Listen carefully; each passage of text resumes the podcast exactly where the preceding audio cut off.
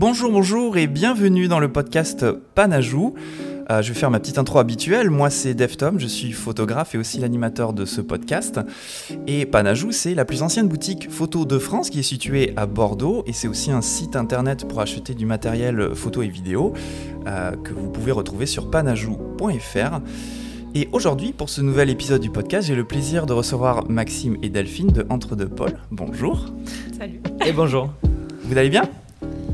Très bien. Très bien. Ouais, J'espère que super. Oui, très bien.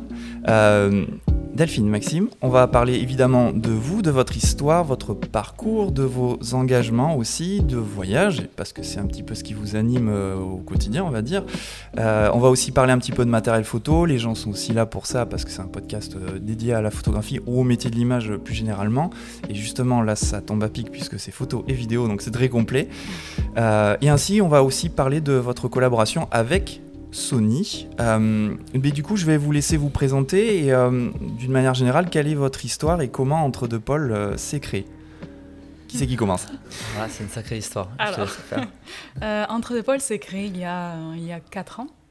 Il y a 4 ans, euh, lorsqu'on a entrepris de partir en grand voyage pour une durée indéterminée, du coup, on a tout quitté en France, on a arrêté nos jobs, euh, et voilà, on a quitté nos maisons, nos familles, nos Pyrénées, et, euh, et on est parti pour un grand voyage, donc sans plan euh, précis en tête, juste, euh, juste voilà, découvrir, découvrir le, le monde dans sa globalité, et sans trop prendre l'avion, en prenant le temps surtout, et en voyageant un petit budget. Donc on est parti avec un sac à dos, et on faisait tout à pied ou avec les transports locaux, train, tout ça. Et, et quand, on a, quand on a préparé ce voyage, on se disait, ben, ça va être un truc trop cool et on aimerait que ça serve à d'autres personnes qu'à nous. Et, et du coup, c'est un peu de ça qui est, née l'idée entre deux pôles, c'est de, c'est de partager un peu ces, ces aventures. Donc on a créé les, les réseaux sociaux, le site internet. Et, euh, et on, on, s'est, euh, on a décidé de, de se lancer euh, pour défendre une cause, d'utiliser du coup les réseaux sociaux et le voyage. On va en parler euh, justement.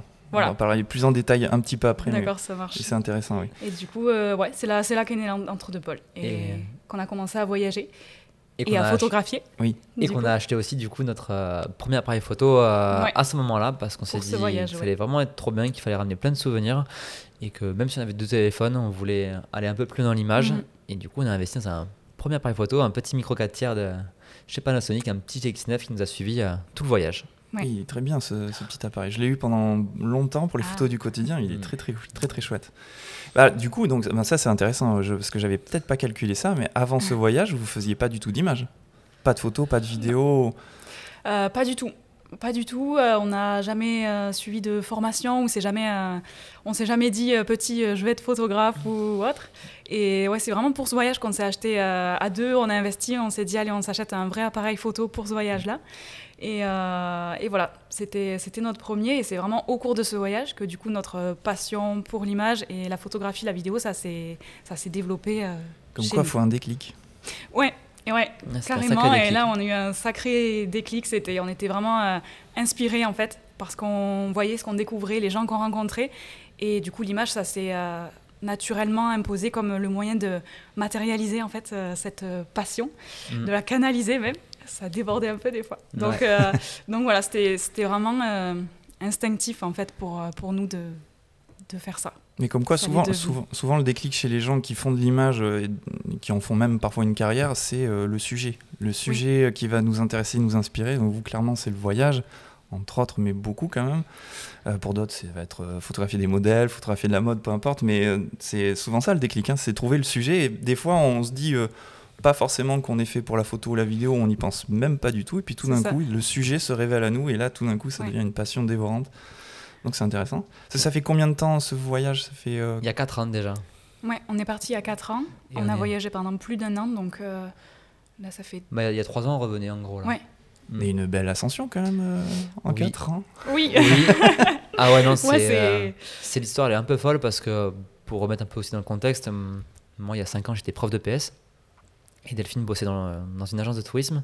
Donc on n'était vraiment pas, je pense, dédié à, à faire tout ça. Mais dans la vie, c'est vraiment ce qu'on aime et comme on la voit, c'est saisir toutes ces opportunités et surtout expérimenter plein de choses, que ce soit bah, des métiers, euh, des rencontres et surtout ben, le fait de saisir euh, plein d'opportunités qui s'offrent à nous et justement de ne pas avoir peur de les saisir et, et de foncer quoi. Tout à fait. Je comprends. Et alors, pour ce voyage, ce premier voyage, vous avez été où? Parce que tu m'as parlé du tour du monde, mais euh, vous avez Ouais. fait quoi exactement? Alors, euh, bah, moi, j'aime pas trop dire tour du monde parce qu'on n'a pas, on a voyagé en Asie en fait. On est resté sur le même continent. ah, C'est peut-être moi qui l'ai inventé alors. peut-être tu l'as pas dit, je sais plus. Non, mais du coup, on a, en fait, euh, donc on n'avait pas de programme précis. On n'a pas fait le parcours en se disant, ouais, je vais aller voir tel pays, tel pays, tel pays. On avait tous les deux le, le rêve commun de prendre le transsibérien, en fait. D'accord. Donc ça, c'était un de nos plus vieux rêves. Et on s'est dit, ben, on commence par ça. C'est notre point de départ. Et ensuite, euh, vu qu'on voulait pas prendre l'avion, et ben, on traverse les frontières euh, petit à petit. Et on voit en suivant. Donc, euh, ben, il y avait la Mongolie, il y avait la Chine. Et voilà. Et après, on a continué en descendant, toute l'Asie du Sud-Est. Et on a fini au Japon. Ok. Et ensuite, re- re- retour en France. Et- Et c'est au Japon, ouais. Ouais, il y a eu plusieurs éléments France. qui ont fait qu'on on est rentré en France, du fait que les la fin d'année approchait, Ouais. et que du coup, euh, bon, on pourra en parler un peu plus tard, mais que sur les réseaux, ça avait un peu, euh, un peu monté, que des gens nous Mhm. suivaient de plus en plus, et qu'on a même eu des professionnels qui ont, qui ont commencé à nous suivre et nous proposer des missions en gros en France, ce qu'on faisait à l'étranger, ben, euh, venez le faire chez nous. D'accord. Donc c'est aussi pour ça qu'on est rentré, il y a tout un tas de facteurs qui se sont Ouais. euh, Tout réunis, qui s'est et, un peu regroupé au même moment. et au Japon, on s'est dit, allez, euh, feu, on rentre. Entre le train sibérien et euh, le Japon, il s'est il coulait combien de temps du coup? 13 mois. 13 mois. 13 Mhm. mois, ouais. Qu'est-ce que ça fait d'être. euh, Parce qu'on est d'accord, 13 mois sans retour en France. Oui, oui. oui, oui. Qu'est-ce que ça fait d'être si loin de, de- de son pays, de ses attaches euh, familiales, on va dire, euh, aussi longtemps? Est-ce que c'est difficile ou, ou pas vraiment? Euh, je dirais peut-être plus difficile pour moi, dans le sens tu où... peux aller dire. euh, euh, en fait, j'ai j'ai perdu ma mère un an avant de faire ce voyage. Et, et du coup, euh, on s'est retrouvés un peu, euh, euh, mon petit frère et moi, dans une situation voilà, où on avait perdu notre maman et on était déjà proches de, de base. Mais là, ça nous a encore plus rapprochés. Et, et quand on a choisi de faire ce voyage, le jour où on est parti, c'est un des pires jours de toute ma vie. Ah. c'est la journée où j'ai le plus pleuré de toute ma vie, je pense, parce que du coup, j'ai laissé mon petit frère.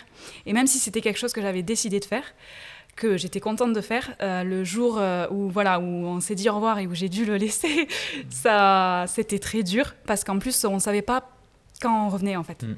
On partait, on n'avait pas de date de retour et c'était ça qui était dur à vivre, je pense, pour nos proches. Ouais. Nous, ça allait, à part voilà, ce fait de ce lien très fort que j'avais avec mon frère qui a été voilà, dur un peu à rompre pour un certain temps. Et du coup, euh, du coup c'était plus ça. Après, on vivait des choses vraiment très prenantes. Donc, euh, on ne pensait pas vraiment à la vie en France ou autre, on vivait vraiment à 100% le moment présent, on va dire, euh, chaque jour.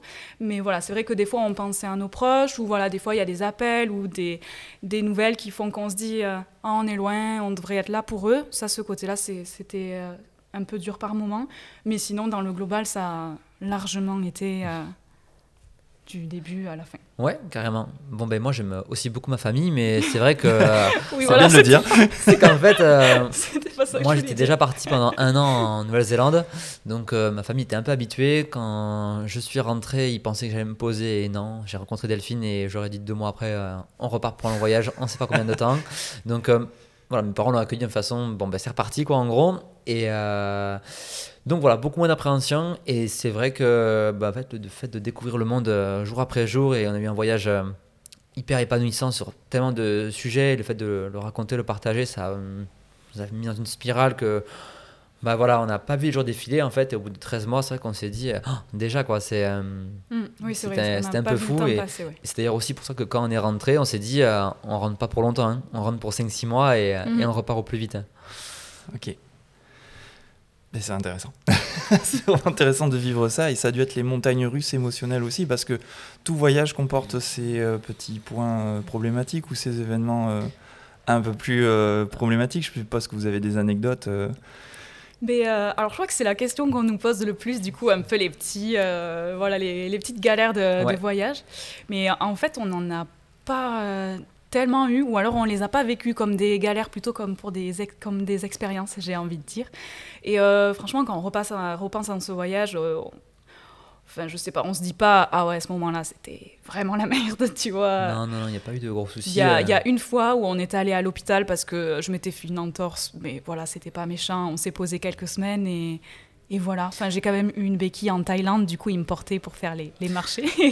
J'étais, je faisais les marchés de nuit sur son dos. Mais c'était marrant, mais voilà, ça, Non, il n'y a pas eu de. ça a été. Si au Népal, au Népal, j'ai une petite, euh, une petite tourista quoi, on va dire, hein, euh, Ah oui, oui, pendant, pendant Oui. 5 jours quoi. Mais bon, c'est classique. c'est un grand classique, final, ça, voilà, Classique. c'est Après, j'ai mangé un plat que même les locaux n'auraient pas mangé, donc euh, bon, C'était quoi c'était des, euh, des momos.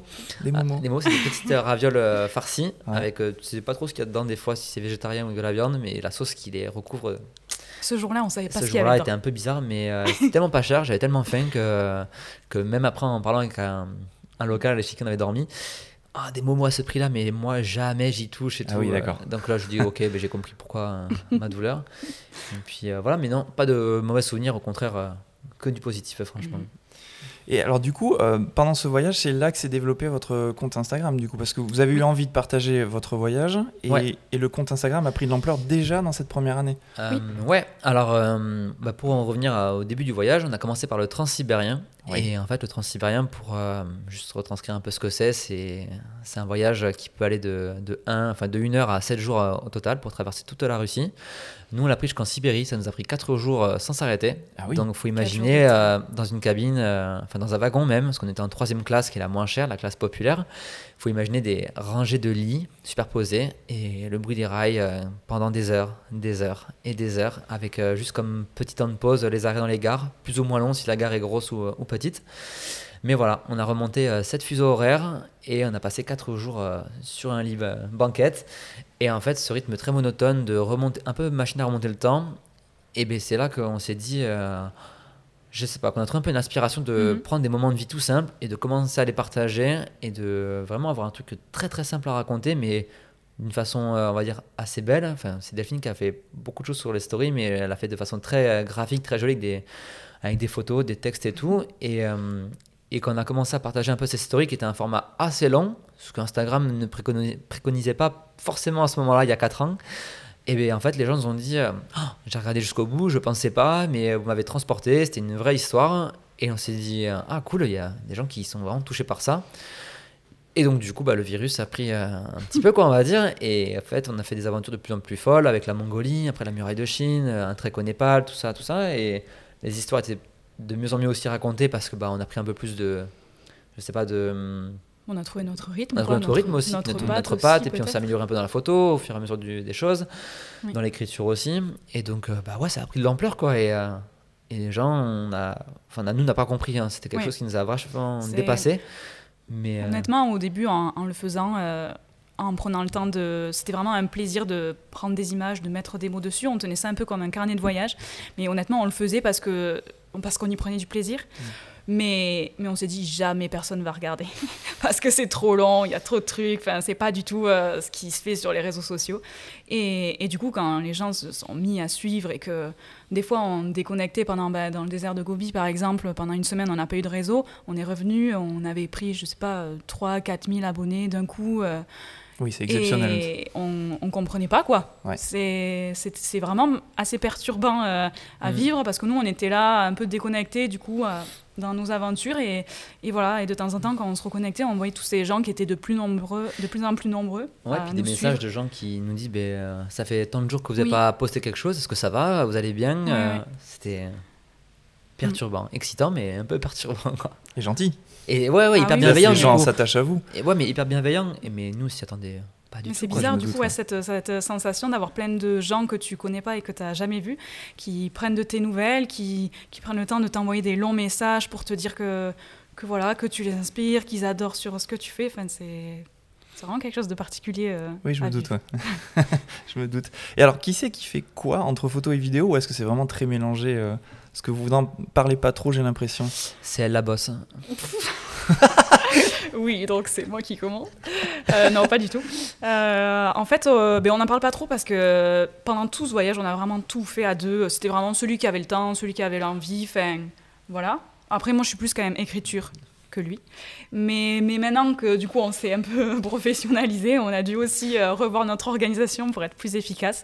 Et du coup, on se partage un peu la partie photo, vidéo. Donc, moi, je suis plus sur la photo, Maxime, la, vidéo. Ouais.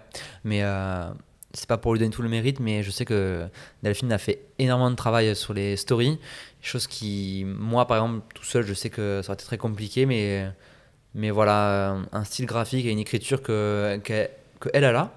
Et puis moi de mon côté, pendant le voyage, c'était un peu le côté bah, dans l'énergie d'aller faire plein de rencontres, plein de choses aussi. Et en fait, le mélange de tout ça, de bah, moi un peu l'insouciance d'aller voir plein de gens, Delphine pareil, mais elle avec ce côté euh, artistique de raconter, bah, en fait, on a trouvé un peu ce, ce schéma à, raconter. Et c'est vrai que de retour en France, quand on s'est professionnalisé, il a fallu par contre la segmenter pour avoir nos, vraiment notre travail à euh, chacun. Mais encore aujourd'hui, on fait quand même beaucoup de choses euh, tous les deux sur beaucoup d'univers. Justement, j'en profite, c'est une des questions que j'avais juste après. Euh, qu'est-ce que vous faites en tant que freelance euh, au-delà des voyages? Euh, Du coup, ça fait une belle transition puisque tu en parles un petit peu. Qu'est-ce que vous faites en tant que freelance aujourd'hui? Qu'est-ce que vous proposez comme, comme type de, de, de prestation J'ai envie de dire, voilà. Mais du coup, nous, c'est surtout. donc, on travaille, on a une clientèle assez variée. On travaille pour des marques, euh, pas mal pour euh, des destinations touristiques, euh, pour des particuliers aussi comme des artisans ou des producteurs. et donc le plus souvent, c'est des, des, tournages ou des reportages dans le milieu de la nature, l'outdoor, la montagne, l'humain aussi pas mal, mettre en scène euh, voilà, des, rencontres ou des gens qui ont des, histoires particulières ou des métiers particuliers, des philosophies de vie aussi. On aime beaucoup du coup parce que ça nous fait rencontrer plein de gens. Euh, ça nous fait découvrir plein d'histoires et ça nous fait aussi euh, redécouvrir notre pays parce qu'on bouge beaucoup à travers la France du coup pour capturer toutes ces images. voilà, je sais pas si ce que je dis ça illustre bien ou pas. Si, je, comprends tout à fait. En, tout cas, les, les, clients qui sont venus vous voir sont enfin, ils sont pas venus vous voir pour rien. C'est lié à votre, à votre, votre voyage, votre mm. compte Instagram, votre, la façon dont vous communiquez. Donc, c'est un lien forcément à ce que vous faites et ce que vous aimez euh, surtout. Ça a été une très bonne, une très bonne vitrine, ouais, une super vitrine. effectivement. C'est comme ça qu'on s'est lancé parce qu'on a, ils nous ont vus sur les réseaux et voilà, c'est des gens qui nous ont dit, euh, j'aime ce que vous faites, je veux que vous veniez le faire pour moi euh, en France. Ouais. C'est là que ça a démarré. C'est ça. En gros, on continue à raconter des histoires, mais des rencontres, mais en France et à travers de formats un peu plus euh, professionnels, que ce soit pour les photos ou les vidéos, parce que nos photos elles servent à, des campagnes d'affichage, à des magazines, à de la communication sur le web et les médias. Et nos vidéos, ben, c'est pareil, c'est pour la promotion euh, à plus grande échelle. Donc euh, voilà, il y a un peu plus de pression dans tout ça parce qu'on le fait pour des, pour des clients maintenant. Mais, mais voilà. C'est, Et donc très lié photo-vidéo, du coup, vous, vous, travaillez tout le temps ensemble sur ces prestations? Ouais. Oui. Donc c'est voilà, en fait ça sert à rien de dire qui c'est qui fait la photo, qui c'est qui fait la vidéo. Finalement, vous faites tout ensemble. Oui, mais on se segmente. Pour le post-traitement, on se partage vraiment euh, la prise de vue du coup euh, photographique, c'est plus euh, moi que lui mm. et la vidéo c'est plus lui que moi. Mais voilà, on prend tous les deux. Et c'est vraiment pour le post-traitement où là on rentre, on a nos images. Moi je m'occupe des photos, lui il s'occupe de traiter les rushs vidéo.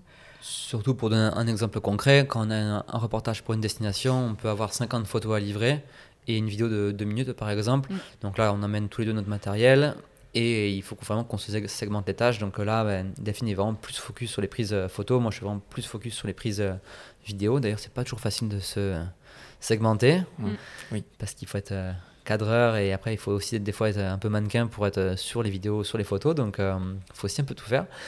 Mais voilà, quand on a des missions, il y a tout à faire. Euh, on se sépare vraiment les tâches. Et... Euh, Parce que les clients aussi vous demandent d'être présents dans, dans les vidéos ou les photos que, qui vous commandent euh, Les destinations touristiques, ils aiment bien qu'il y ait des gens sur les photos. souvent, c'est en gros c'est une, thématique ou alors une liste de, de sites euh, qu'ils nous donnent. Et, nous, après, on organise le, tournage, on va sur les lieux, on, voilà, on prévoit les, horaires, tout ça. Et, et, ils nous disent, bah, si vous pouvez être sur les photos de temps en temps, on aimerait qu'il y ait de la vie, qu'il y ait de l'humain. Donc voilà, c'est pas ce qu'on préfère faire. oui. Mais, euh, mais c'est vrai que pour tout ce qui est destination touristique, c'est beaucoup demandé, oui. Ouais, parce que c'est. Euh, pour moi, c'est un métier supplémentaire qui est rajouté à la commande, c'est d'être figurant mannequin. Et bah, quand tu as déjà tes prises de vue à penser, Pensez également que euh, à dire à, à son collègue, sa copine, euh, ben, mhm. parce qu'on est un peu tout, tout, en même temps aussi, il hein, faut le mhm. dire, mais euh, de bah, fait si fait ça, mets-toi comme ça. Mais c'est voilà, c'est mhm. pas évident non plus, et pareil pour, pour elle sur, sur, moi. Pour des gros tournages, pour on, des gros tournages. engagera des figurants, et voilà, parce que c'est pas possible non plus de tout faire à, à deux. Non, parce qu'on aime beaucoup capturer des moments de vie, mais le fait que ce soit nous sur les photos, bah, des fois ça casse un peu justement ce moment de vie naturel, on va dire. Et euh, ah, cela dit, si vous engagez des figurants, ça sera aussi interprété. Euh, Ouais, mais d'une certaine sera façon. plus Mais libre on au sera niveau plus libre, euh, ouais. photo, vidéo. Ah oui, ça c'est en- sûr. Voilà. Non, mais je veux dire, je, en tant qu'instant de vie, euh, Oui. malheureusement, dans ce genre de cas, on, on Mhm. demande à des figurantes d'interpréter, quoi qu'il Oui. arrive. Après, c'est vraiment pour un type de tournage en particulier. Exactement. Où, euh, Mais l'avantage aussi qu'on peut dire, c'est d'être deux parce que ben, souvent, quand on a des missions où c'est par exemple que de la photo et qu'on a des portraits un peu de gens à faire ou autre, ben, il y a toujours un qui va prendre une conversation, conversation pardon, naturelle avec l'artisan ou le producteur, l'autre qui va s'écarter un petit peu mais discrètement et du coup, on arrive vraiment à avoir des moments euh, hyper naturels. Des fois, on se dit, si on était tout seul, ça serait Oula, plus ça serait ouais, plus posé. Et... Donc voilà, il y a toujours un qui parle euh, à notre client, on va dire, et l'autre qui prend la photo, et ça, c'est. Ça donne vraiment des belles images. Ça, c'est cool d'être à deux pour ça. Super. Alors, je pense à quelque chose que j'avais pas noté, mais euh, euh, vous n'êtes pas obligé de répondre. Mais je pense à quelque chose, vu que ça fait que 4 ans, que, entre guillemets, parce que je fais les guillemets, mais on les voit pas dans le podcast, euh, que vous faites euh, photo et vidéo. Moi, je sais que j'ai pu le ressentir, ce fameux syndrome de l'imposture. Est-ce que vous, vous l'avez ressenti à un moment donné quand on vous a commencé à vous, vous euh, commander des, des prestations? Carrément. Ah ouais. C'est totalement. déjà du coup quand on était parce qu'on était au Vietnam ou au Japon et du coup il y avait il y avait ces gens qui nous disaient euh, Euh, je, vous, je, vous, je vous engage venez faire ça enfin voilà et, et que on s'est dit mais là il va falloir qu'on lance notre entreprise si on veut répondre à ces demandes et on a on en a beaucoup parlé parce que bah, ça nous semblait euh, complètement enfin je sais pas dingue Oui, oui, à l'époque on s'est dit ben enfin inattendu. Ouais, voilà, tout à inattendu. Et, et du coup, on, a, on en a parlé et on s'est demandé euh, ben, est-ce qu'on va être capable de le faire? Parce que c'était un saut euh, vers l'inconnu. Puis est-ce qu'on est, qu'on est légitime aussi pour faire ça? Parce que parce qu'on a tout appris de nous-mêmes, on n'a pas suivi de formation, on n'est pas. Enfin, voilà, c'est un peu parti de nulle part. Et, et du coup, ouais, de- le fait d'être légitime ou pas, on, on se le demande encore des fois quand on, Mm. quand on est contacté, qu'on nous propose des, des grosses missions, des trucs importants au niveau national ou quoi. euh, on se dit euh, pourquoi, pourquoi nous euh, Est-ce qu'on va y arriver et, Enfin, en tout cas, on va tout faire pour, mais mais on part jamais en se disant ouais, ça va être facile et on va gérer quoi. Ah ouais, non. Non, mais c'est important de le dire. J'ai j'ai pu le ressentir moi aussi. Mais euh, les gens voient, par exemple, ce qui s'ils tombent sur votre compte Instagram, vont pas forcément voir ce genre de facettes. Mais c'est aussi important de le dire parfois. C'est normal, je trouve, en fait. Euh, Mhm. Quand on est autodidacte, en plus, Oui, euh, c'est normal. Ce sentiment est tout à fait normal. Mais bravo à vous parce que vous l'avez surmonté, en tout cas, je le trouve. Et là aujourd'hui, par exemple aujourd'hui là où on, enfin à l'heure où on enregistre ce podcast, vous faites une conférence avec Sony Panajou à Bordeaux. Ouais. Voilà, bon, c'est chapeau quand même, c'est bien. Ouais, là, c'est encore un, un autre euh, niveau, j'ai l'impression. Et euh, là, pareil, on se demande aussi, ben, entre guillemets, pourquoi nous et, euh, et comment tout ça, enfin, comment c'est un peu fou, comment c'est arrivé en, en quelques années. Et c'est vrai qu'avant, quand on disait photographe, vidéaste, nous, on avait les images de, bah, de très grands photographes, euh, de Mm. un peu réalisateurs et tout ça. Et on se disait, euh, Oh, ça nous est un peu nous rêver. Donc, euh, on- comment on peut se mettre à, à ce niveau-là aussi, sans se mettre de grosses pressions, en faisant ce qu'on faisait naturellement pendant le voyage, mais mais de suite, dès qu'il y a la pression aussi du, un peu du client et puis bah, du devis, forcément, tu, waouh, tu, tu te reposes un peu et tu te dis, ok, il, il faut vraiment que je Mm. me sorte un peu. euh, Mais on a, on a toujours du mal d'ailleurs à, à dire vraiment qu'on est photographe et vidéaste. Oui, c'est vrai. Parce qu'à chaque fois qu'on on, on le dit parce qu'il faut mettre un mot sur ce qu'on fait, mais, euh, mais on a du mal à, à s'en rendre compte euh, en fait. C'est pour ça qu'au début, on bizarre, disait mais- créateur de contenu aussi, euh, qui englobait un peu Ouais. la Oui. création, la communication aussi, un peu Mm. qu'on fait sur le, les réseaux et tout, l'écriture. Donc, euh, on disait plus créateur mais de voilà, contenu. c'est toujours pas quelque chose de d'habituel quoi. Ouais, pour, euh, c'est ça. Pour nous. On, se cache souvent sur créateur de contenu, entre guillemets, encore je fais les guillemets, Euh, parce que je, je, je trouve ce terme euh, imprécis, parce que, et, Oui, euh, et aussi un petit peu, parfois un petit peu, pas- j'ai pas le mot vulgaire, j'allais dire, mais c'est pas ça. bref, créateur de contenu, c'est le contenu, le mot qui me dérange. Mm, mm. Euh, vous réalisez des images.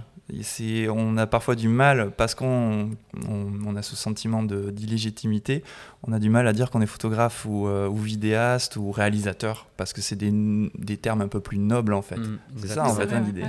Créateur de contenu, je comprends, parfois je le dis même pour moi. Et, je, je fais parfois dans ma tête, je fais un pas de côté, je me dis, oh merde, ça me plaît pas. J'aime pas trop ce terme en, en réalité.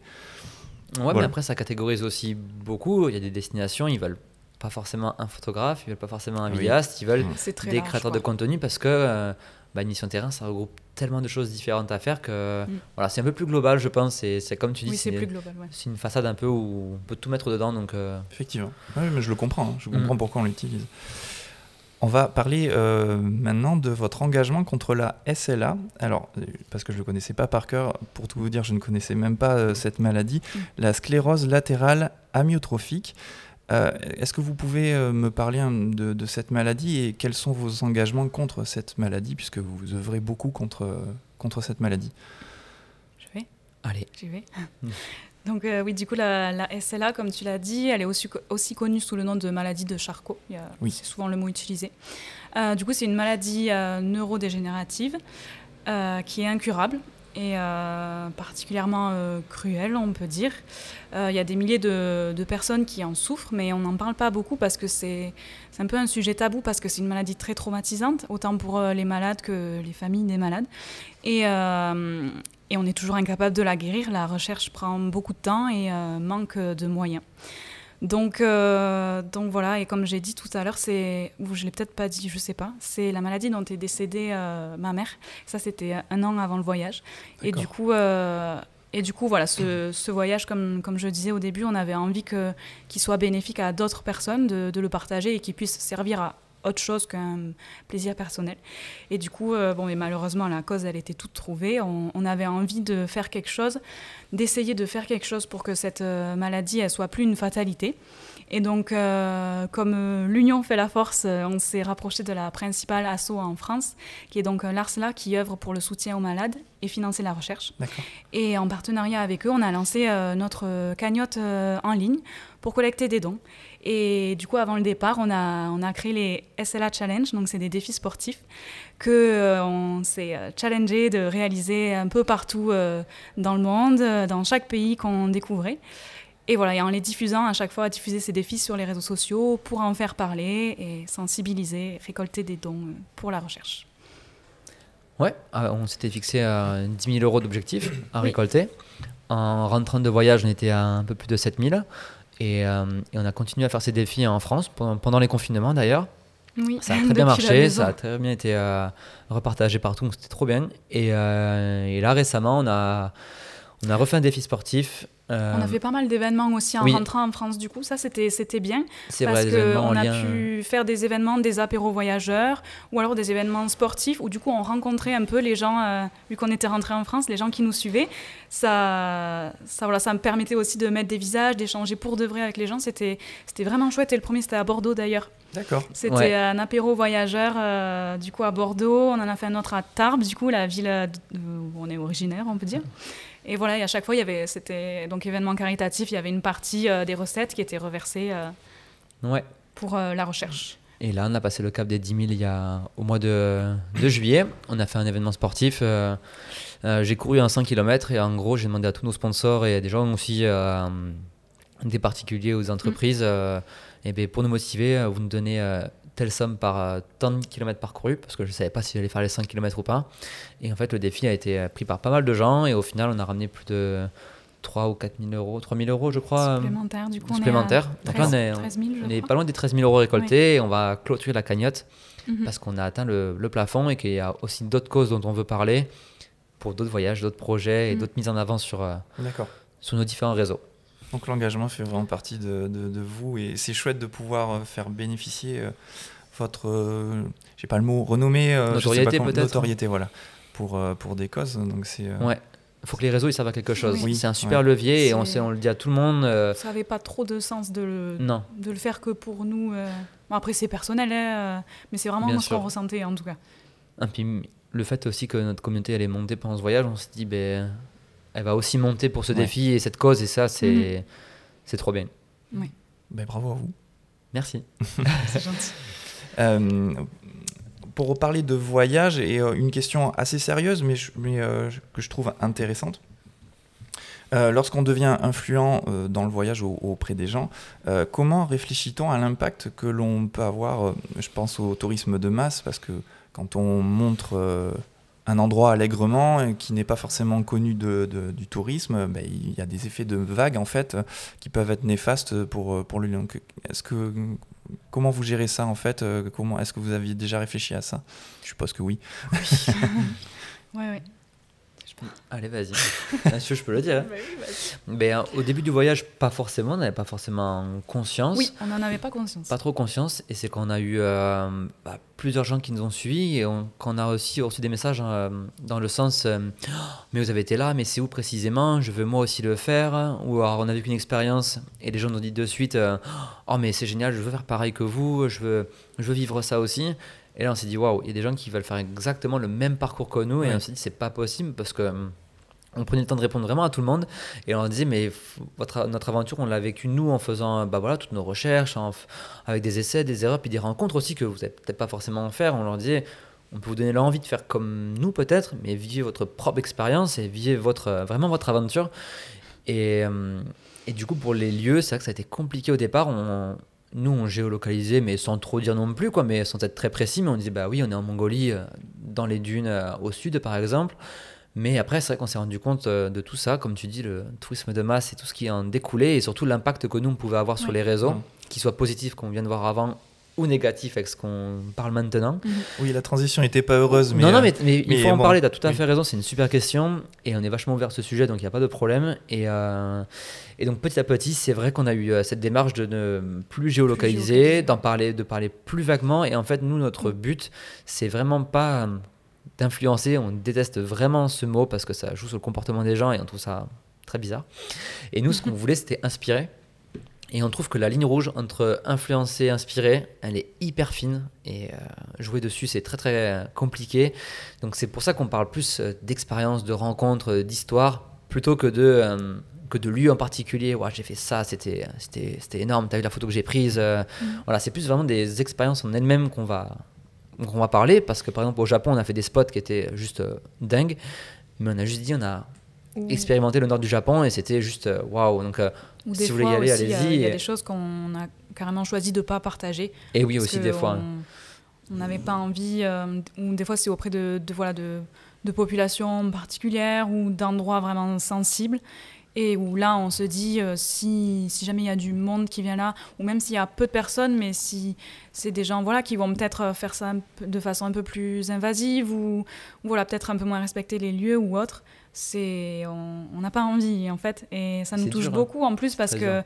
les choses qu'on partage, c'est des lieux que c'est des lieux euh, qui nous inspirent en fait, qui qu'on aime beaucoup, ou alors c'est des personnes, ouais voilà, fait, qui, qui nous inspirent, Mhm. qu'on respecte euh, énormément et et voilà, et je pense à, à la, à la fois où, je sais pas, c'était au Myanmar, je crois, où on avait rencontré un voyageur, mais euh, il était venu parce qu'il nous suivait, euh, et du coup on a parlé avec lui, c'était hyper cool et tout ça. Et euh, il nous a dit, bah du coup, vous faites quoi là? Et du coup, on, on lui a dit, bah, aujourd'hui, on est allé sur cette petite île et on a fait la rencontre d'un moine, et, c'était génial, on a vachement parlé avec lui. Au final, il nous a amenés dans son monastère et on a partagé un repas avec lui, c'était pas du tout prévu, c'était vraiment cool comme moment. Et en fait, le, le lendemain, ce qu'il a fait, c'est qu'il a pris un scooter, il est allé sur la même île, il a cherché un moine, et euh, il lui a demandé euh, d'aller chez lui et, euh, et un repas, quoi. Et du coup, il est rentré en nous disant Ouais, ben, je suis allé dans un monastère, euh, mais bon, euh, bah, il m'a donné qu'un verre d'eau, euh, on n'a pas pu manger. Et du coup, c'est vrai que quand il, a, quand il a dit ça, on s'est dit Waouh Là, on se rend compte du coup de quel impact ça, va, ça peut avoir. Mais c'est vrai qu'au début, tu n'imagines pas forcément tout ça, quoi. Oui, surtout qu'au début, vous n'aviez pas la communauté que Oui. vous aviez aujourd'hui, Ouais, ouais. donc forcément, vous aviez dû l'apprendre un peu à vos Ouais. dépens. euh. Exactement. c'est ça. Ouais. Et aujourd'hui, de retour en France, on se, on se bat pour que nos, pour que nos réseaux restent nos réseaux aussi, parce que nos missions sont des fois axées sur euh, la communication média, mais on se bat que pour que bah, tous nos réseaux, ce soit ce qu'on partage, ce soit vraiment nous qui le partageons, on, on dit ce qu'on a envie de dire, on défend, on défend les causes qu'on a envie de défendre, et on est content de voir qu'aujourd'hui, ben, sur nos stories à la une, ben, il y a des stories sur euh, sur le climat, sur euh, des modes de vie alternatifs, sur euh, ben, toujours des causes qui doivent être mises en avant et que ben voilà, ça, suscite peut-être moins d'interactions que des gros voyages et tout, ça c'est sûr, mais on est juste content de voir qu'en vitrine, ben, on, a, on parle de sujets qui nous passionnent et qui sont sensibles et qui devraient être plus mis en avant, plus mis en avant pardon, sur, euh, sur ces réseaux. Oui, tout à fait. Et c'est vrai qu'on arrive à un moment charnière aujourd'hui en ce qui concerne le voyage pour les gens. Je parle pas forcément des voyageurs comme vous qui ont une vraie démarche de voyage, mais euh, des voyageurs qui vont en, euh, 15 jours en vacances euh, parce qu'ils ont 15 jours de congé.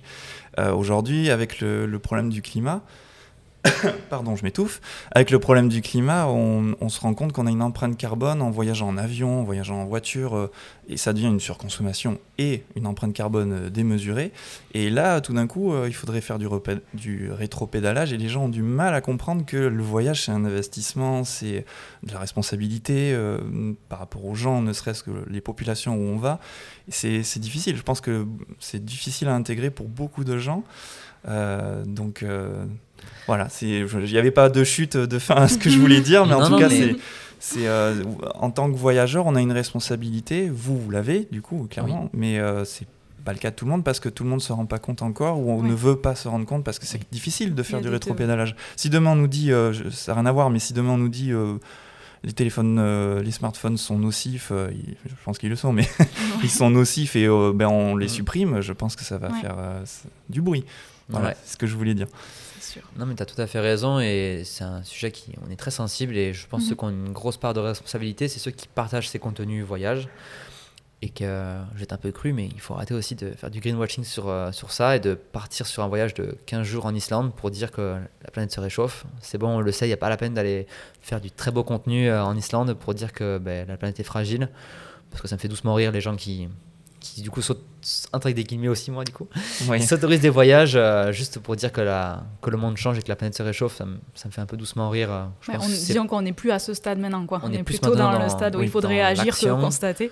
que les constats, on les a, ils sont un peu alarmants. Donc, euh, Oui, je pense que là c'est difficile de le contredire. Oui. Ouais. Vraiment, les climato-sceptiques, oh, j'ai réussi à le dire. D'habitude, j'arrive pas à le dire. Vraiment, je, je, je les comprends plus là. C'est c'est de la mauvaise foi là, pour moi. mais juste pas se cacher derrière une carte green qui, n'est, qui ne l'est pas parce que. Ou des enjeux euh, politico-économiques qui les arrangent bien aussi, je pense, pour certains. Oui. Bref, c'est un vaste sujet. Ouais, on parler va revenir sur vous. Euh, en- euh, juste avant de parler un petit peu de, de matériel et de votre collaboration avec Sony, juste, euh, j'ai vu sur les réseaux sociaux que vous rénovez un, un 4x4 Defender. Oula, oui. Un vaste sujet aussi, on, va Ah pouvoir oui on peut parler longtemps. hein. Vaste aventure. Mais en gros, c'est un- c'est une bonne transition avec euh, notre euh, travail parce qu'on s'est rendu compte que ce travail, on l'aimait beaucoup parce qu'on pouvait le faire depuis n'importe où.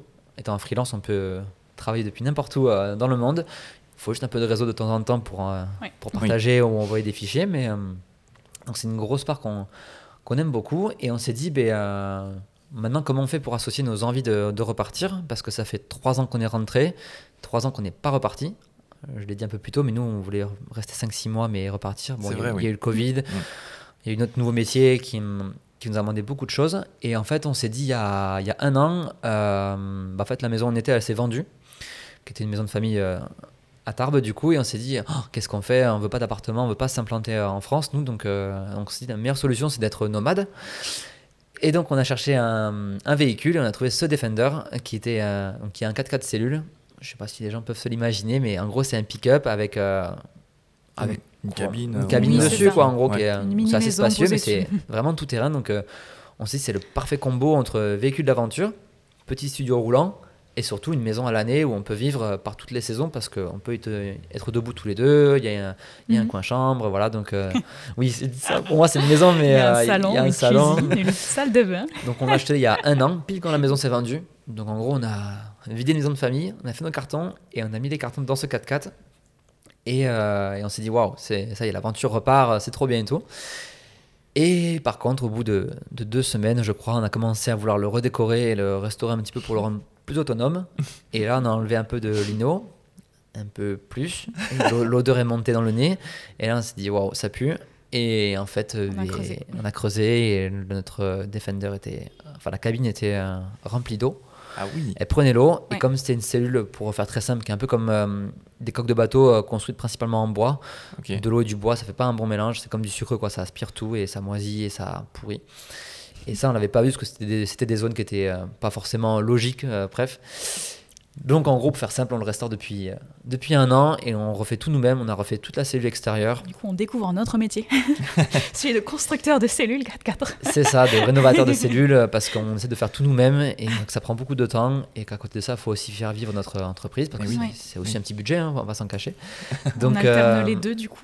Ça fait un an qu'on alterne les deux entre rénovation, euh, notre travail, Oui. l'animation de nos réseaux pour, euh, pour ce qu'on fait et Mhm. puis ben, le fait de pouvoir avoir une maison parce que bah, là on a repris une location mais Le 4x4 est Ouais. toujours pas prêt, quoi. Du coup, là, on est, on est dans les Hautes-Pyrénées et on, on loue chez l'habitant, en fait, le temps qu'on ait terminé les, les travaux. Mais ça reste quand même une super solution. On s'est dit, ben, une fois que ce sera terminé, on aura donc notre studio et on pourra repartir. Et le but, c'est de vraiment repartir parce que euh, on aime beaucoup ce métier. Je pense qu'on l'a beaucoup aimé. euh, on l'aime beaucoup parce qu'on a eu cette inspiration pendant le voyage. On a eu cette flamme qui a grandi, grandi, grandi, grandi. Donc, quand on est rentré en France, on avait une tonne, euh, on va dire, d'hormones de création de- qui étaient, qui étaient là, quoi. Et en fait, là, ça fait trois ans et en fait, cette flamme, on veut la retrouver dans le sens où on veut retrouver d'abord cette grosse dose d'inspiration qui nous faisait vraiment aimer euh, bah, l'image euh, voilà, au quotidien, d'avoir des, des rencontres, d'avoir d'autres pays, d'autres langues, d'autres cultures, d'autres, euh, notre gastronomie aussi. Enfin, Mm. voilà, c'est vraiment de retrouver cette. on, aime, on aime beaucoup, du coup, le faire pour les autres. C'est vraiment une, une expérience trop cool. Mais là, c'est vrai qu'on a envie de, de le refaire juste pour nous, pour, euh, pour voilà, des, des sujets qu'on aurait choisis, euh, pour lesquels on n'aurait aucune euh, obligation ou contrainte. Enfin, voilà, des sujets libres, juste des choses qui nous inspirent et les raconter à notre façon. Ouais, puis retrouver un, un quotidien fait d'inconfort aussi, de, Mm. de, de galères potentiellement. Enfin voilà, acheter un véhicule, c'est. Voilà, on l'a vu, mais avoir des galères. Mais voilà, retrouver un quotidien plus minimaliste avec euh, Plus, plus d'inattendu aussi, surtout. Ouais. Voilà. Un L'aventure. quotidien moins formaté. oui, ça m'a touché parce que ça me fait penser à une, une très bonne amie à moi, mais que j'ai interrogée pour ce podcast, Émilie Echen, qui vit dans un van euh, toute l'année et c'est euh, une aventure, hein, vraiment. C'est ça. Ouais, ouais.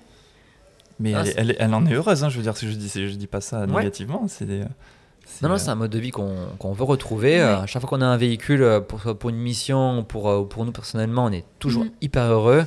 On avait fait le Japon avec euh, un van, avec juste un lit et une petite gazinière. Et, et sans plus, on était les plus heureux du monde. Ouais. Donc, euh, Tout Donc prend voilà. une autre dimension. En fait, tout est, tout est plus, plus simple, plus. Je sais pas, on apprécie tout différemment. chaque chose est utile en plus dans, le, dans un véhicule. Enfin, Ouais. Tu t'apprends à vraiment Le avoir. petit inconfort donne plus de saveur à tout le reste, en fait. Ça décuple les sensations. hein. Et on aime beaucoup. Ouais, et puis c'est, je le redis, mais vraiment pour retrouver de l'inconfort, pour mieux apprécier quand on rentre après notre confort. Parce que je crois que Mhm. quand on est rentré de voyage, c'est ce qui nous avait vraiment interpellé de retrouver une douche euh, au quotidien, des toilettes. euh, On était hyper heureux de faire des machines. Ah. C'était, je trouvais ça génial. Et ça, on veut retrouver cette sensation de. Et on s'était même dit, euh, tu sais quoi, quand ça, redevrait, quand ça redeviendra chiant de faire des machines, ça voudra dire qu'il faut qu'on reparte. C'est la jauge. Ouais. voilà. Très bien. Euh, du coup, euh, pas après avant combien de temps le 4x4 On aimerait euh, que ce soit vers avril. le départ. Mais voilà, c'est hyper dur à estimer parce qu'on fait tout nous et euh, c'est tout nouveau. Donc, euh, donc voilà, là par exemple, on a les meubles à faire. Euh, on- c'est dur de dire exactement, ça va nous prendre tant de temps. On l'estime à peu près, mais, mais voilà, on aimerait, euh, on aimerait avoir fini pour avril, mais bon. Je sais pas, on Ouais, c'est verra. compliqué à estimer. ouais. Ouais, c'est compliqué. Eh bien, je vous le souhaite en, en attendant. Euh, on va parler de, de votre collaboration avec Sony et du coup aussi un peu de matériel. Quelle est votre, la nature de votre collaboration avec Sony et, de- et depuis quand d'ailleurs? Parce que si ça fait 4 ans que tout ça a Mhm. démarré, fait pas 4 ans qu'on collabore euh, avec Sony. Non. voilà, c'était ma question. Alors, en tout cas, quelle est la nature de, de votre collaboration avec eux? Alors, ben, du coup, ça fait, euh, ça fait presque, ça fait un- j'ai du mal à dire, un an Ouais, peut-être un- euh, bon environ un an. Ok. Et euh, du coup, qu'on fait partie de, de l'équipe des, des créateurs Sony. Donc euh, voilà, pareil, un jour on a reçu euh, un appel ouais, de Guillaume. de Guillaume qui nous disait euh, bah, J'ai un truc à vous demander, on se fait une visio Ok. Vous le Et- connaissiez pas Alors en fait, on l'avait déjà euh, vu une fois. On l'avait rencontré ici et euh, grâce à Panajou d'ailleurs, on avait fait euh, un workshop avec euh, Guillaume, Jérémy et Béatrice. Mm. Et voilà, et c'est là qu'on avait, on avait rencontré Guillaume, on avait bien sympathisé avec lui, on avait beaucoup discuté. Et on Alors, juste, juste pour resituer pour les, ceux qui nous écoutent, Oui. donc Guillaume Cuvillier qui est euh, manager euh, du service pro chez Sony et tu as mentionné Jérémy et Béatrice des The Quirky qui sont ambassadeurs euh, Sony tous les deux. Sony, Oui, ouais. et qui ont aussi fait un podcast d'ailleurs. Et qui ont fait aussi un podcast avec moi, Avec effectivement. Voilà. euh, Ouais, après pour resituer aussi un tout petit peu, on a hum, notre premier boîtier entre guillemets pro, ça a été un Oui. A7 III qu'on Mhm. a acheté ici en, en venant en magasin où on savait pas trop sur quoi se diriger après notre petit GX9. Et donc on a passé trois heures euh, chez Panajou à Bordeaux euh, pour euh, ben, trouver un boîtier qui nous correspondait. Et donc euh, ben, on est tombé sur la gamme Sony qu'on a vraiment eu un bon feeling. On n'était pas parti sur Sony au début et après on a changé. Oui, ah, mais ça m'intéresse justement parce que du Ah, coup, ça vous, t'intéresse vous a- vous avez commencé avec Oui, je Panasonic. pense que ça peut être intéressant. On du peut, coup, on peut que- tout te dire. Alors, je voulais faire des raccourcis, mais euh, on peut aller un peu plus loin si Ouais, tu veux. Mais euh, donc, on a eu un GX9 pour le voyage qui était super. euh, vraiment un super appareil photo. euh. Vous l'avez gardé entre. Et alors, Non, justement, j'allais y venir.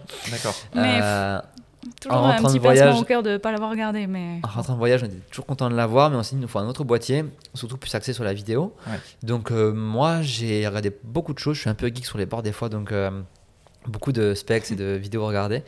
Et on est tombé sur euh, un Fujifilm X-T3, qui était un hybride très polyvalent avec un, avec un capteur un peu plus grand, dans un budget qui nous correspondait aussi. Donc on l'a acheté uniquement en, en regardant des vidéos et, en- et par rapport aux caractéristiques euh, techniques.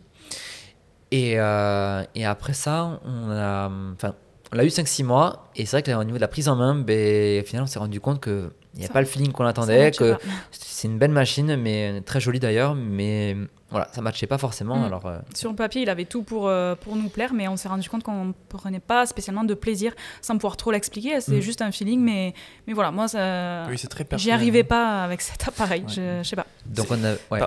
Excuse-moi, c'est parce que je connais très peu Fujifilm pour le coup. Euh, Ouais. C'était un APS-C du coup APS-C, ouais. Mais c'est un super APS-C très polyvalent en photo et en vidéo, mais euh, le traitement des, des photos, en vidéo, j'ai pas trop de points négatifs à lui en sortir, mais, mais voilà, je sais pas, c'est un feeling en fait. Mm. Et Mm. ça, c'est bête, mais quand tu es en ligne devant ton site euh, d'achat en ligne, euh, t'as- les feelings, tu les as pas, quoi, tant que tu n'as pas, Oui. pas le boîtier en main. Mm. Donc, euh, donc j'ai pris ce boîtier et bon, comme c'était un investissement, je l'ai quand même gardé un peu pour faire quelques projets. Et pendant ce temps-là, on avait donc le GX9 et le Fuji. Et c'est vrai que le GX9 pour la photo était un peu plus limité, donc on a switché pour passer sur un appareil un peu plus haut de gamme. Donc il a fallu à contre-coeur vendre ce petit GX9 qu'on aimait beaucoup. Et on, donc on a passé tout ce temps en magasin pour au final tomber sur un A7 III qui était vraiment là pour le coup nous un très gros investissement et puis surtout un gros gap euh, sur, euh, sur un plein format, sur la monture Ouais. Sony, enfin sur les objectifs aussi Sony. Mais on a adhéré à, à l'univers, à l'ergonomie Mhm. et surtout au parc optique qui était juste immense et accessible un peu à tous les budgets. Donc, euh, donc on est parti là-dessus. Ouais. Et là, du coup, c'était marrant parce que autant on a passé euh, des mois avec l'autre appareil à essayer, à regarder le résultat, et j'aime pas, ou pas prendre de plaisir quand tu prenais euh, les photos. Et je me souviens du coup de la première sortie euh, que j'ai fait du coup Oui. avec euh, la 7.3 où je me suis euh, régalée. Je suis partie, on était en montagne, je suis partie pendant une heure euh, toute seule au coucher du soleil euh, faire des photos. Je suis revenue, je lui ai dit, euh, j'adore cet appareil. j'ai pris tellement de plaisir. Après, je resitue, on avait quand même un A7 III et un 24 euh, mm 1.4 G Master qui est l'ensemble est juste euh, incroyable, qui nous a coûté. euh, Mais voilà, mais il y en a qui Oui. aiment pas euh, Sony par exemple. Oui, mais du coup, c'est vrai que ce, ce combo était, était vraiment incroyable et que la qualité d'image euh, nous a juste euh, voilà, éclaté aux yeux. Quoi. C'était, Mm. euh, Et puis changer de capteur aussi, hein, tout simplement. Ouais. Ça, ça donne une, Ouais. une densité à l'image qui, qui Oui. est tout autre. hein. sur les, surtout sur les moments de basse ouais. lumière ou de lever du jour ou au coucher du soleil qu'on utilise beaucoup nous euh, quand on va en rando ou autre, Mm. il n'y a, y a rien à voir. Même le post-traitement était beaucoup plus fluide. euh, Ouais. Les RAW pris par la, la 7 III et les, et les RAF pris par le, le Mm. Fuji, c'était voilà, Mm. un autre traitement beaucoup Un plus nouveau simple. plaisir dans la, Mm. dans la retouche aussi, c'est ouais, un, un peu découvrir un autre monde du coup. euh. Et donc bah, pour continuer alors sur euh, le côté un peu geek, après le, donc, le Fuji on l'a, on l'a revendu. Et là on avait plus qu'un boîtier. On s'est dit bon bah, il faut que j'en trouve un pour la vidéo parce que nos commandes étaient de plus en plus grosses aussi. Mais on, surtout on a fait côté- quelques missions qu'avec ça du coup. Ouais, ouais. Mais euh, les commandes vidéo étaient un peu plus impressionnantes, on va Mhm. dire. Et donc, euh, il y a eu la 7S3 qui est sortie. Mhm. Et là, on s'est dit, ok, ça fait un peu rêver. C'est vrai que c'était l'appareil photo euh, vidéo hum, un peu parfait euh, quand il est sorti. D'ailleurs, ça est toujours un peu notre, euh, notre appareil photo parfait. Mais on s'est dit, euh, ok, on va se renseigner, on va voir. Et on a pris vraiment le temps. On est venu faire un workshop du coup ici avec euh, bah, donc Jérémy, Guillaume et, et Béatrice. Donc une belle présentation de la 7S3. On l'a eu en main, on l'a testé, on a pris le temps de réfléchir aussi parce que c'est plus le même investissement là, c'est Oui. vraiment un autre monde. Mais voilà, on a contrebalancé ben, les propositions qu'on avait, Mhm. l'investissement qu'on allait y mettre, est-ce qu'on allait s'y retrouver, et, euh, et on a franchi le cap et, euh, et voilà, sacrée machine. euh, Et du coup, c'est à partir de là qu'on a totalement basculé dans, Dans l'univers Sony. Sony. vu que voilà, tous nos boîtiers l'étaient. Ouais. Et, et voilà.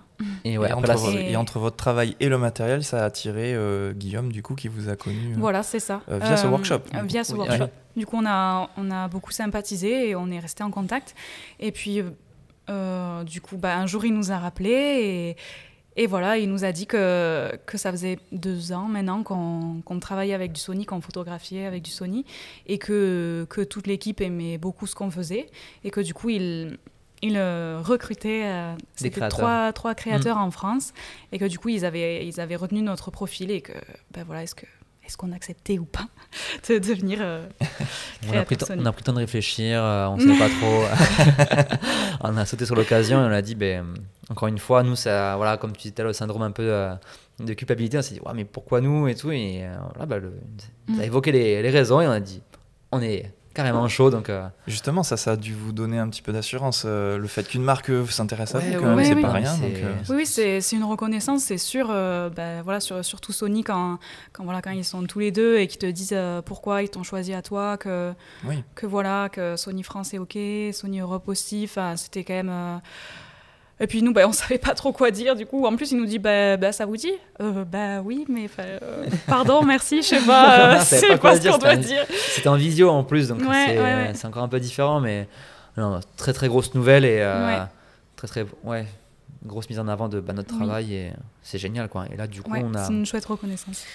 Avec cette entrée chez Sony Creator, on a eu l'occasion d'avoir la 7.4 mm. qui, ben, là, pareil, est un hybride hyper polyvalent et on peut pour l'instant en dire vraiment que du bien. Et il nous suit bah, partout pour nos missions. et euh, C'est notre nouveau meilleur pote. C'est notre nouveau meilleur pote, ouais. alors justement, euh, quelle est cette euh, nature? Parce que vous n'êtes pas ambassadeur, donc il y a une vraie différence entre les deux. Est-ce que vous savez vraiment faire la différence entre ambassadeur et image créateur? Parce que moi, je mélangeais tout. Je pensais que c'était ambassadeur, tout le monde était ambassadeur, mais c'est pas le cas. Mais en fait, pas vraiment, parce qu'en tout cas, je trouve que Sony le fait pas trop ressentir justement la différence entre les deux. Effectivement. Et, et c'est cool parce que, parce que voilà, il crée des événements. Et, et voilà, le dernier, on n'avait pas pu euh, y aller ben, parce qu'on avait du travail. Mais voilà, où les ambassadeurs, les créateurs sont tous réunis. Et, et voilà, on fait un week-end thématique photo ensemble et tout ça. Donc c'est vrai que cette différence-là, ils la font, ils la font pas trop ressentir. Et c'est plus comme une, une famille, euh, en fait. On, Ouais, ils ont agrandi leur famille de, de chez Sony. Après, euh, peut-être que les, par contre, les ambassadeurs ont plus euh, d'obligations, de responsabilités euh, au niveau de la marque, au niveau de la mise en avant, sur des gros événements ou autres, c'est comme le salon de la photo. Et ça demande plus de temps, je pense. Plus de workshops, plus de... Oui, voilà, c'est ça. Tandis que nous, ce qu'on nous demande, c'est plutôt de continuer à faire ce qu'on fait, en fait. Et voilà, de temps en temps, on, anime des événements comme, comme celui de tout à l'heure euh, avec eux. Mais, mais voilà, c'est montrer par notre euh, travail ce que peuvent réaliser les, les, appareils, les optiques Sony, et voilà un peu l'univers de, d'être ambassadeur entre guillemets de l'univers de la marque. En tout cas, représentant de la marque. Euh, Exactement. on peut le dire comme ça, et c'est déjà super partager chouette. Notre, partager notre expérience sur les réseaux aussi avec notre matériel parce que ça intéresse les gens souvent. Pourquoi mhm. ce matériel? Comment il fonctionne? Euh, Est-ce qu'on en est content ou pas? Et de dire naturellement comme on fait bah, pour nos expériences, quoi, de ce qu'on en pense et, euh, et voilà. Très bien. Et alors, euh, au-delà des appareils Sony, parce qu'il y, a quelque chose que Sony fait pas, c'est les drones. Euh, vous travaillez aussi avec des drones, je, suppose? Oui. Oui. Ah, c'est moi qui parle. c'est moi le pilote. C'est moi le pilote. ouais, on a hum, toujours été un peu fasciné et attiré par les images aériennes.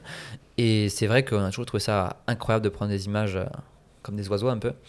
Donc on a acheté un premier drone euh, en voyage, qui était un Mavic Air, qui nous a suivi euh, quasiment tout le voyage, enfin toute la seconde moitié du voyage. On en était hyper contents, tout petit, pratique. Euh, premières images vues d'en haut, quoi. Donc trop bien. Et en rentrant en France, c'est vrai que c'est un atout qui est indissociable de notre métier maintenant. Donc on a passé, enfin j'ai passé ma certification télépilote et on a investi dans un Mavic Air 2, du coup, qui était euh, là aussi un super drone euh, rapport qualité-prix, et puis euh, l'encombrement, parce qu'on fait beaucoup de montagnes, donc il fallait que ça reste un peu petit. Donc, donc ouais, des belles images aériennes, et le fait d'avoir la certification nous a permis d'avoir accès à des zones de vol, surtout en ville, en agglomération, qu'on a pu avoir du coup. Oui.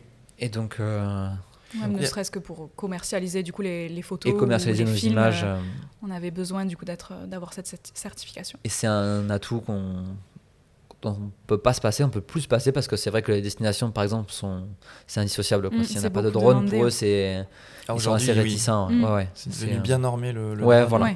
Bref, il faut, avouer que c'est rentré, euh, ça, a, euh, comment dire, euh, ça a été accessible en fait au grand public, ça, par DJI hein, notamment, mm-hmm. ils ont été très forts là-dessus.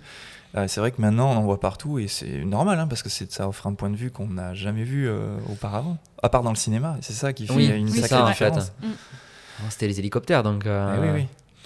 Et euh, euh, j'ai une question parce que moi j'ai un Mavic Pro, mais alors je crois que c'est le premier, tout premier. Je dis je crois parce qu'il est dans un placard, je l'utilise plus depuis longtemps. Euh, Il y a une différence entre Mavic Air et Mavic Pro, qui c'est quoi? C'est la taille, il y a aussi les capacités, je, je sais pas exactement. Alors, si on prend le Mavic euh, Pro 1, euh, je ne vais pas dire de bêtises, mais je crois que le capteur du Mavic Air 2 est quasiment équivalent en taille. Mais en tout cas, le Mavic Pro 2 avait un, un capteur plus grand et du coup offrait bah, une plus large plage dynamique, euh, notamment Oui. sur les hautes et basses lumières, et une qualité d'image qui était quand même supérieure. Et en gros, le Mavic Air, le format est plus petit, capteur un peu plus petit, par contre une super batterie, puis le format qui tient un peu dans la main, quoi. Donc, Oui. euh, donc un super rapport, je disais, encombrement, prix et qualité d'image. Et mais là, du coup, on l'a vendu pour euh, passer sur une gamme supérieure. Ah d'accord. Parce que c'est vrai que par contre, bah, petit capteur, donc euh, aussi petite. Non. Surtout quand tu mélanges au montage euh, des, euh, des vidéos faites avec les, Sony- les ouais. boîtiers Sony et puis euh, C'est ça. les- le drone, ça, pour ça- la pour la, Et la photo, aussi, euh, il surtout, y avait quand même certaines limites en post-traitement ou Surtout sur les basses Voilà. et les hautes lumières, encore une fois, sur les, Ouais. sur les euh, fins de journée ou les débuts de journée, il y a des informations qui étaient très compliquées à récupérer sur. euh, des fois il me donnait des photos et je râlais un peu euh, quand, quand je les retouchais Ah, sur je comprends, Lightroom. hein. non, puis l'autonomie, il apportait le- plein de choses. Et là, le, on s'est décidé à prendre un Mavic 3 classique avec un capteur micro 4 tiers. Donc, ce qu'on a dans le GX9, on va le retrouver sur un drone. Et là, on se dit euh, incroyable. Donc, Ouais. euh, on a hâte de pouvoir, euh, Mm. pouvoir euh, la voir. Et puis, bah, nous, dans les Pyrénées, on a un terrain de jeu qui est juste euh, incroyable. Donc, euh, donc, voilà, une autre dimension encore aux images aériennes. Et, euh, Mm. C'est avec un objectif Hasselblad ou Ouais. Oui. un Hasselblad, ouais. Ça c'est fou quand c'est arrivé Ouais, ça. c'est ça. Parce qu'en fait, je ne savais pas jusqu'à récemment, euh, DJI a pris des parts d'action chez Hasselblad et c'est Mm. pour ça qu'il y a eu ce rapprochement. Mm. Je crois pas qu'il soit pro- propriétaire complètement de Hasselblad, mais en tout cas, le rapprochement s'est fait par, euh, par le- la prise d'action. Donc c'est. moi, quand j'ai vu Hasselblad sur DJI, j'ai dit Ouais. quoi, comment?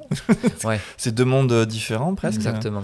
Mais euh, ouais, non. donc du coup, de belles qualités optiques avec les Hasselblad Ouais. sur les, les drones. On l'a pas encore eu en main, donc euh, mais de tout ce qu'on a entendu parler et des retours de gens qui font vraiment Ouais. que ça, euh, ils sont vraiment bluffés par, euh, par la qualité et surtout la récupération des informations sur des Mm. moments clés comme qui sont les levées ou couchers de soleil qu'on utilise beaucoup sur, euh, sur nos prestations et puis même pour nous-mêmes. Donc, euh, et puis en photo aussi, on va vraiment avoir, je pense, un autre niveau en, en définition. euh, donc Oui. on a hâte de la Je m'en doute. Ouais, non, ça va être cool. Ok, super. Euh, on approche bientôt de la fin de ce podcast. On va juste évoquer l'avenir du coup euh, avec vous. Qu'est-ce que qu'est-ce que vous comptez faire déjà pour vous personnellement? On en a un petit peu évoqué. Vous avez des envies de voyage, je m'en Mhm. doute. Euh, Est-ce que vous avez déjà des idées précises de voyage? Est-ce qu'on peut en parler ou pas? le teasing. Que Vous en avez jamais parlé sur les réseaux sociaux? Si, si, si, on, on Euh, en sur parle. les réseaux, un petit peu, mais, Mais en après, fait, on a appris à moins se projeter Oui. avec la situation qu'on a vécue euh, via la pandémie et Mhm. via maintenant les situations euh, Les politiques. guerres, le climat, Ouais. Oui, C'est- il y a ça aussi, c'est vrai. ça rend le voyage plus incertain. C'est c'est complètement différent. La période entre celle où on a préparé le premier et euh, là, celle-là où on prépare le second, il y a beaucoup de choses qui ont changé, qui sont devenues plus instables et qui ont évolué. Donc, euh, donc voilà, puis on n'aime pas aussi euh, trop se faire des films tant que rien n'est concret. Mais, mais voilà, ce qu'on aimerait, c'est en gros bah, partir du sud-ouest de la France et rallier l'extrême est du continent. Et donc repasser par l'Asie centrale parce qu'on a beaucoup, beaucoup aimé ce qu'on a découvert là-bas. Et il y a des gens aussi à qui on a promis de revenir. Donc, euh, donc voilà, et là on a le, le 4x4, donc ce serait vraiment euh, l'idée de, de voilà, un peu ce, ce fil rouge de se déplacer vers l'Est. Et euh, passage obligé, obligé par euh, l'Asie centrale. Et voilà, et après vivre au jour le jour, se laisser guider par Ouais. nos envies, les aventures, les gens qu'on rencontrera. Parce que voilà, on aime vraiment ça pendant les voyages, être flexible, pas avoir un programme et rencontrer quelqu'un. Et, souvent, ça s'est passé comme ça. Et, ben, je fais ça dans la vie, suivez-moi, venez avec moi, demain on fait ça. Et puis pouvoir dire oui et pas dire euh, bah, j'ai un bus ou j'ai un avion à prendre ou non, j'ai réservé mon hôtel dans. Tu vois, vraiment être, euh, être euh, libre et autonome. Et voilà, se laisser un peu porter par tout ça, prendre le temps de faire la route. Ouais. Et prendre du plaisir à refaire euh, des images pour nous, à raconter des histoires, des endroits qu'on découvrira ou des populations qu'on découvrira. Retrouver l'inspiration aussi, comme vous disiez. Ouais, c'est ça, un peu la L'inspiration euh, première, garder euh, la flamme allumée. Ah, puis se laisser porter par l'imprévu, quoi. C'est, euh, Ouais. comme disait Delphine, pouvoir dire oui un peu à cet imprévu et, euh, ça, ça nous ferait vraiment, vraiment beaucoup de, de bien parce que quand on, reparle encore de ce voyage, les gens, quand ils nous disent qu'est-ce qui vous a marqué, de ce qu'on met par pays, c'est une tête en fait, c'est une rencontre, c'est une personne et, euh, et, ça, on veut le retrouver aussi. Ou, un truc totalement imprévu, euh, comme au Sri Lanka, qu'on a dû faire une petite action humanitaire en achetant des livres pour une école chez quelqu'un qu'on connaissait pas, quoi, du coup. Donc, c'est des choses comme ça qu'on veut re-raconter. Et voilà, c'est pour ça que quand on parle de ce voyage, on a toujours un peu d'émotion parce qu'on veut revivre vraiment ça et, et quand on revoit ces images, euh, ça nous anime. Quoi, donc, euh. C'est vrai qu'on l'a pas évoqué pendant ce podcast, mais euh, de, on a parlé de vos voyages d'une manière très dézoomée, on va dire. Mais vous avez rencontré, je suppose, beaucoup de gens qui sont devenus certains, pour certains des amis, très certainement, avec qui vous avez gardé contact. Donc ça donne envie d'aller les revoir forcément. Oui, exactement. Oui. Bah, du coup, c'est compliqué parce qu'il y a dans chaque pays, il y a quelqu'un à qui on, a dit qu'on reviendrait, mais, mais c'est vrai que c'est c'est des liens assez forts parce qu'on les rencontre pas dans un contexte euh, traditionnel. Et voilà, on vit des expériences euh, avec eux. Puis il y a aussi le fait que ce soit d'autres cultures, d'autres langues, et c'est super enrichissant. Et du coup, d'un côté comme de l'autre, il y a vraiment une relation, relation euh, enthousiaste qui se crée. Et, et qui dure. C'est trop cool. En général, pour nos anniversaires, on a des appels en plusieurs langues différentes. Ah La dernière fois, c'était un visio avec tous les enfants de l'école du Sri Lanka qui qui disaient qu'ils se souvenaient de nous, euh, que quand c'est qu'on revient et tout ah ça, bon anniversaire, ouais, c'est ah, j'ai un peu des frissons hein, quand on en parle, mais mm. ou même Pavel en Russie, le pauvre qui vit pas du tout un contexte euh, facile euh, en ce moment. Mm. Mais voilà, avec qui on arrive à toujours euh, garder le contact, qui nous envoie des, des, petites cartes de Noël en russe chaque année. donne envie d'apprendre le russe aussi à chaque fois. Ouais, ouais, ouais. Donc, ah, c'est mm. chouette. Et là, ça serait pour partir du sur une période indéterminée ou, vraiment vous allez cadrer? Alors je vous, dis, je vous demande ça parce que je pense maintenant à, vous avez une entreprise. Et eh oui. Du coup, comment ça se passe par rapport à ça euh? Comment il nous ramène à la réalité de suite Je suis désolé, je suis très. Euh, oh là là. très terre à terre, moi. non, non, mais oui, bien sûr. on, le dire, on y pense. Vrai. On y pense aussi. puis, euh, On a aussi, nous, les projets qui avancent en fur et à mesure de, de notre évolution. Donc, c'est vrai que bah, quand tu es un peu plus jeune, plus fougueux, tu te dis allez, je me casse, c'est bon, on verra quand on rentre. Et après, tu avances et puis tes projets évoluent, tes envies aussi. Mhm. Et, là, je crois qu'on a passé ce cap de, de, cette fougue un peu de partir vraiment à une durée indéterminée parce qu'on se rend compte aussi qu'on a des super moments à vivre euh, chez nous, des caps qu'on a envie de passer avec nos amis, nos proches qui sont mhm. normaux et qu'on a envie de, de, savourer, on va dire. Donc, ça ne sera pas une durée indéterminée. On veut repartir par contre sur du long terme. Donc, on veut trouver un équilibre entre partir sur du plus ou moins long terme. Mhm. Et euh, revenir en France pour continuer notre activité, mais aussi sous d'autres formes. Et, euh, ça sera pas comme le premier voyage, on partait en se disant, ok, bah, peut-être qu'on revient que dans 5 euh, ans, ou peut-être ça sera dans 10 ans, on sait pas. Là, on sait qu'on part pour du assez long terme, mais que si, voilà, si c'est un an, à partir de un an, on se dira, bon, il euh, faut peut-être qu'on rentre, ou un an et demi, ou, voilà, ou peut-être un peu moins, ça, ça dépendra vraiment de, de la situation, des événements. Je, je, me doute que vous allez recevoir quand même des demandes continuer à avoir des demandes de, de, de, de, à la part de clients et du coup comment enfin c'est compliqué à gérer en disant mm. aux clients on revient dans longtemps oui ouais, ouais. non mais c'est dur de dire euh, non déjà de, base quand on nous propose des chouettes missions tout ça mais on déjà un peu d'exercice avec le 4x4 du coup, parce qu'on est obligé de s'organiser pour euh, voilà les pendant trois mois on est à fond sur la rénovation, le bricolage tout ça. Après là on dit ok stop à partir de maintenant on accepte d'autres missions et là on part par exemple pour euh, trois mois de tournage et après, après à partir de ce moment-là mais on dit ok là on n'accepte plus euh, aucune mission pendant tant de temps. Voilà, on apprend aussi cette euh, gestion-là, mais d'un côté c'est cool hein, parce qu'on est à notre compte et qu'on a la liberté de, de, pouvoir le faire pour mener d'autres projets assez prenants aussi à côté. Donc voilà, c'est ça a et des quand on est jeune, on peut enchaîner aussi, donc c'est oui. Alors, alors, je dis pas que c'est facile, mais je veux dire, c'est moins facile quand on vieillit, plus on oui, vieillit, c'est moins facile. Donc, euh... ouais, les, après les projets, les envies évoluent aussi. C'est hein, prenant. Et là, ben, en voyage, on, on verra. Et alors, je, je, suis pas, excuse-moi, je t'ai coupé, mais je, je, suppose que vous avez peut-être réfléchi aussi à travailler pendant votre voyage ou vraiment pas du tout, ça c'est 100% euh, plaisir bah, On sait qu'il y, y, a des choses qu'on peut faire à distance, par exemple quand les marques nous envoient des produits pour qu'on fasse des shootings, souvent euh, ils nous les envoient parce qu'on est dans les Pyrénées, donc on part faire des shootings en montagne. Et là, selon les milieux où on sera, on sait que voilà qu'on peut recevoir des produits parce que justement on est en Mongolie et qu'ils veulent cet univers-là et que du coup on va on va shooter ben, voilà pendant pendant le voyage. Et le post-traitement, ben, on peut le faire dans le 4x4. On aura un peu l'installation électronique pour, c'est prévu. Donc, le donc ce type, ouais, voilà, ce type de mission. Et, et, dans tous les cas, on sait que c'est pas du temps perdu professionnellement de faire des choses que pour nous parce que c'est en faisant des choses pour nous et par plaisir que qu'on a été amené à faire euh, ce métier-là. Donc on sait que, que, voilà, si on réalise quelque chose pendant ce voyage, que ce soit des vidéos ou des photos, que c'est vraiment des choses qui nous, qui nous passionnent, qu'on prend du plaisir à le faire, mais déjà ce sera pas du temps perdu. Et c'est aussi comme ça que, que, des gens peuvent voir ce qu'on fait naturellement, euh, voilà, qu'on n'est pas engagé par quelqu'un. Et c'est ça aussi qui peut leur donner envie de, de dire, ok, bah, quand vous rentrez, j'ai envie de faire tel projet avec vous. Et, et voilà. Non, mais c'est chouette. C'est pour ça ma question n'était pas pessimiste. C'était juste, je me posais la question. Je pense que les gens, euh, je pense, se posent la question. Et euh, mais effectivement, si on vous, si vous avez des clients aujourd'hui, c'est parce que vous avez fait ce voyage, parce que vous avez fait ce, ce pourquoi vous aimez. Ça. Mhm. Donc euh, là, il y a d'autres opportunités qui arrivent. Je pense que c'est comme depuis le début. On va les saisir. On va suivre un peu notre instinct et et puis on verra pour la suite. Mais ça peut nous ouvrir, je pense que des belles portes. Et puis si on s'est trompé sur ça, enfin, ça sera pas, on ne sera pas vraiment trompé, mais si c'est totalement l'inverse qui arrive, eh ben, mhm. c'est pas grave, on fera totalement aussi d'autres choses à côté. On, est, on est très curieux, on aime bien essayer plein de choses et, et, si, et on fera sûrement plus métier dans quelques années parce qu'on aura envie d'essayer complètement autre chose.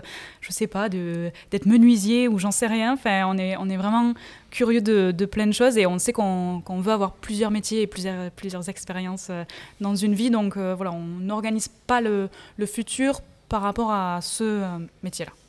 Très bien. Eh bien, merci beaucoup. je vous souhaite le meilleur en tout cas pour tout ce que vous allez entreprendre. Et je vous souhaite aussi une bonne conférence aujourd'hui même, à l'heure où on enregistre ce podcast. Donc merci beaucoup Delphine, Maxime, merci d'avoir accepté cette invitation à ce podcast. Grand plaisir. Et puis pour, les, euh, pour nos auditeurs qui nous écoutent, je, vous rappelle juste que vous pouvez noter le podcast sur les places selon la plateforme sur laquelle vous écoutez, que ce soit Spotify ou Apple Podcast. Je sais qu'il y en a d'autres, je connais que c'est de là. N'hésitez pas à nous laisser un petit commentaire. Je sais qu'on ne peut pas laisser de commentaires sur un podcast euh, en particulier, mais sur la chaîne du podcast en général. Euh, n'hésitez pas non quand même à nous poser des questions si vous avez des questions à Delphine et Maxime. En même temps, je pense que vous êtes rodés, vous avez un sacré réseau social qui vous permet d'être en contact avec les gens. Euh, je vous remercie d'écouter ce podcast et à très bientôt pour une nouvelle émission. Salut Salut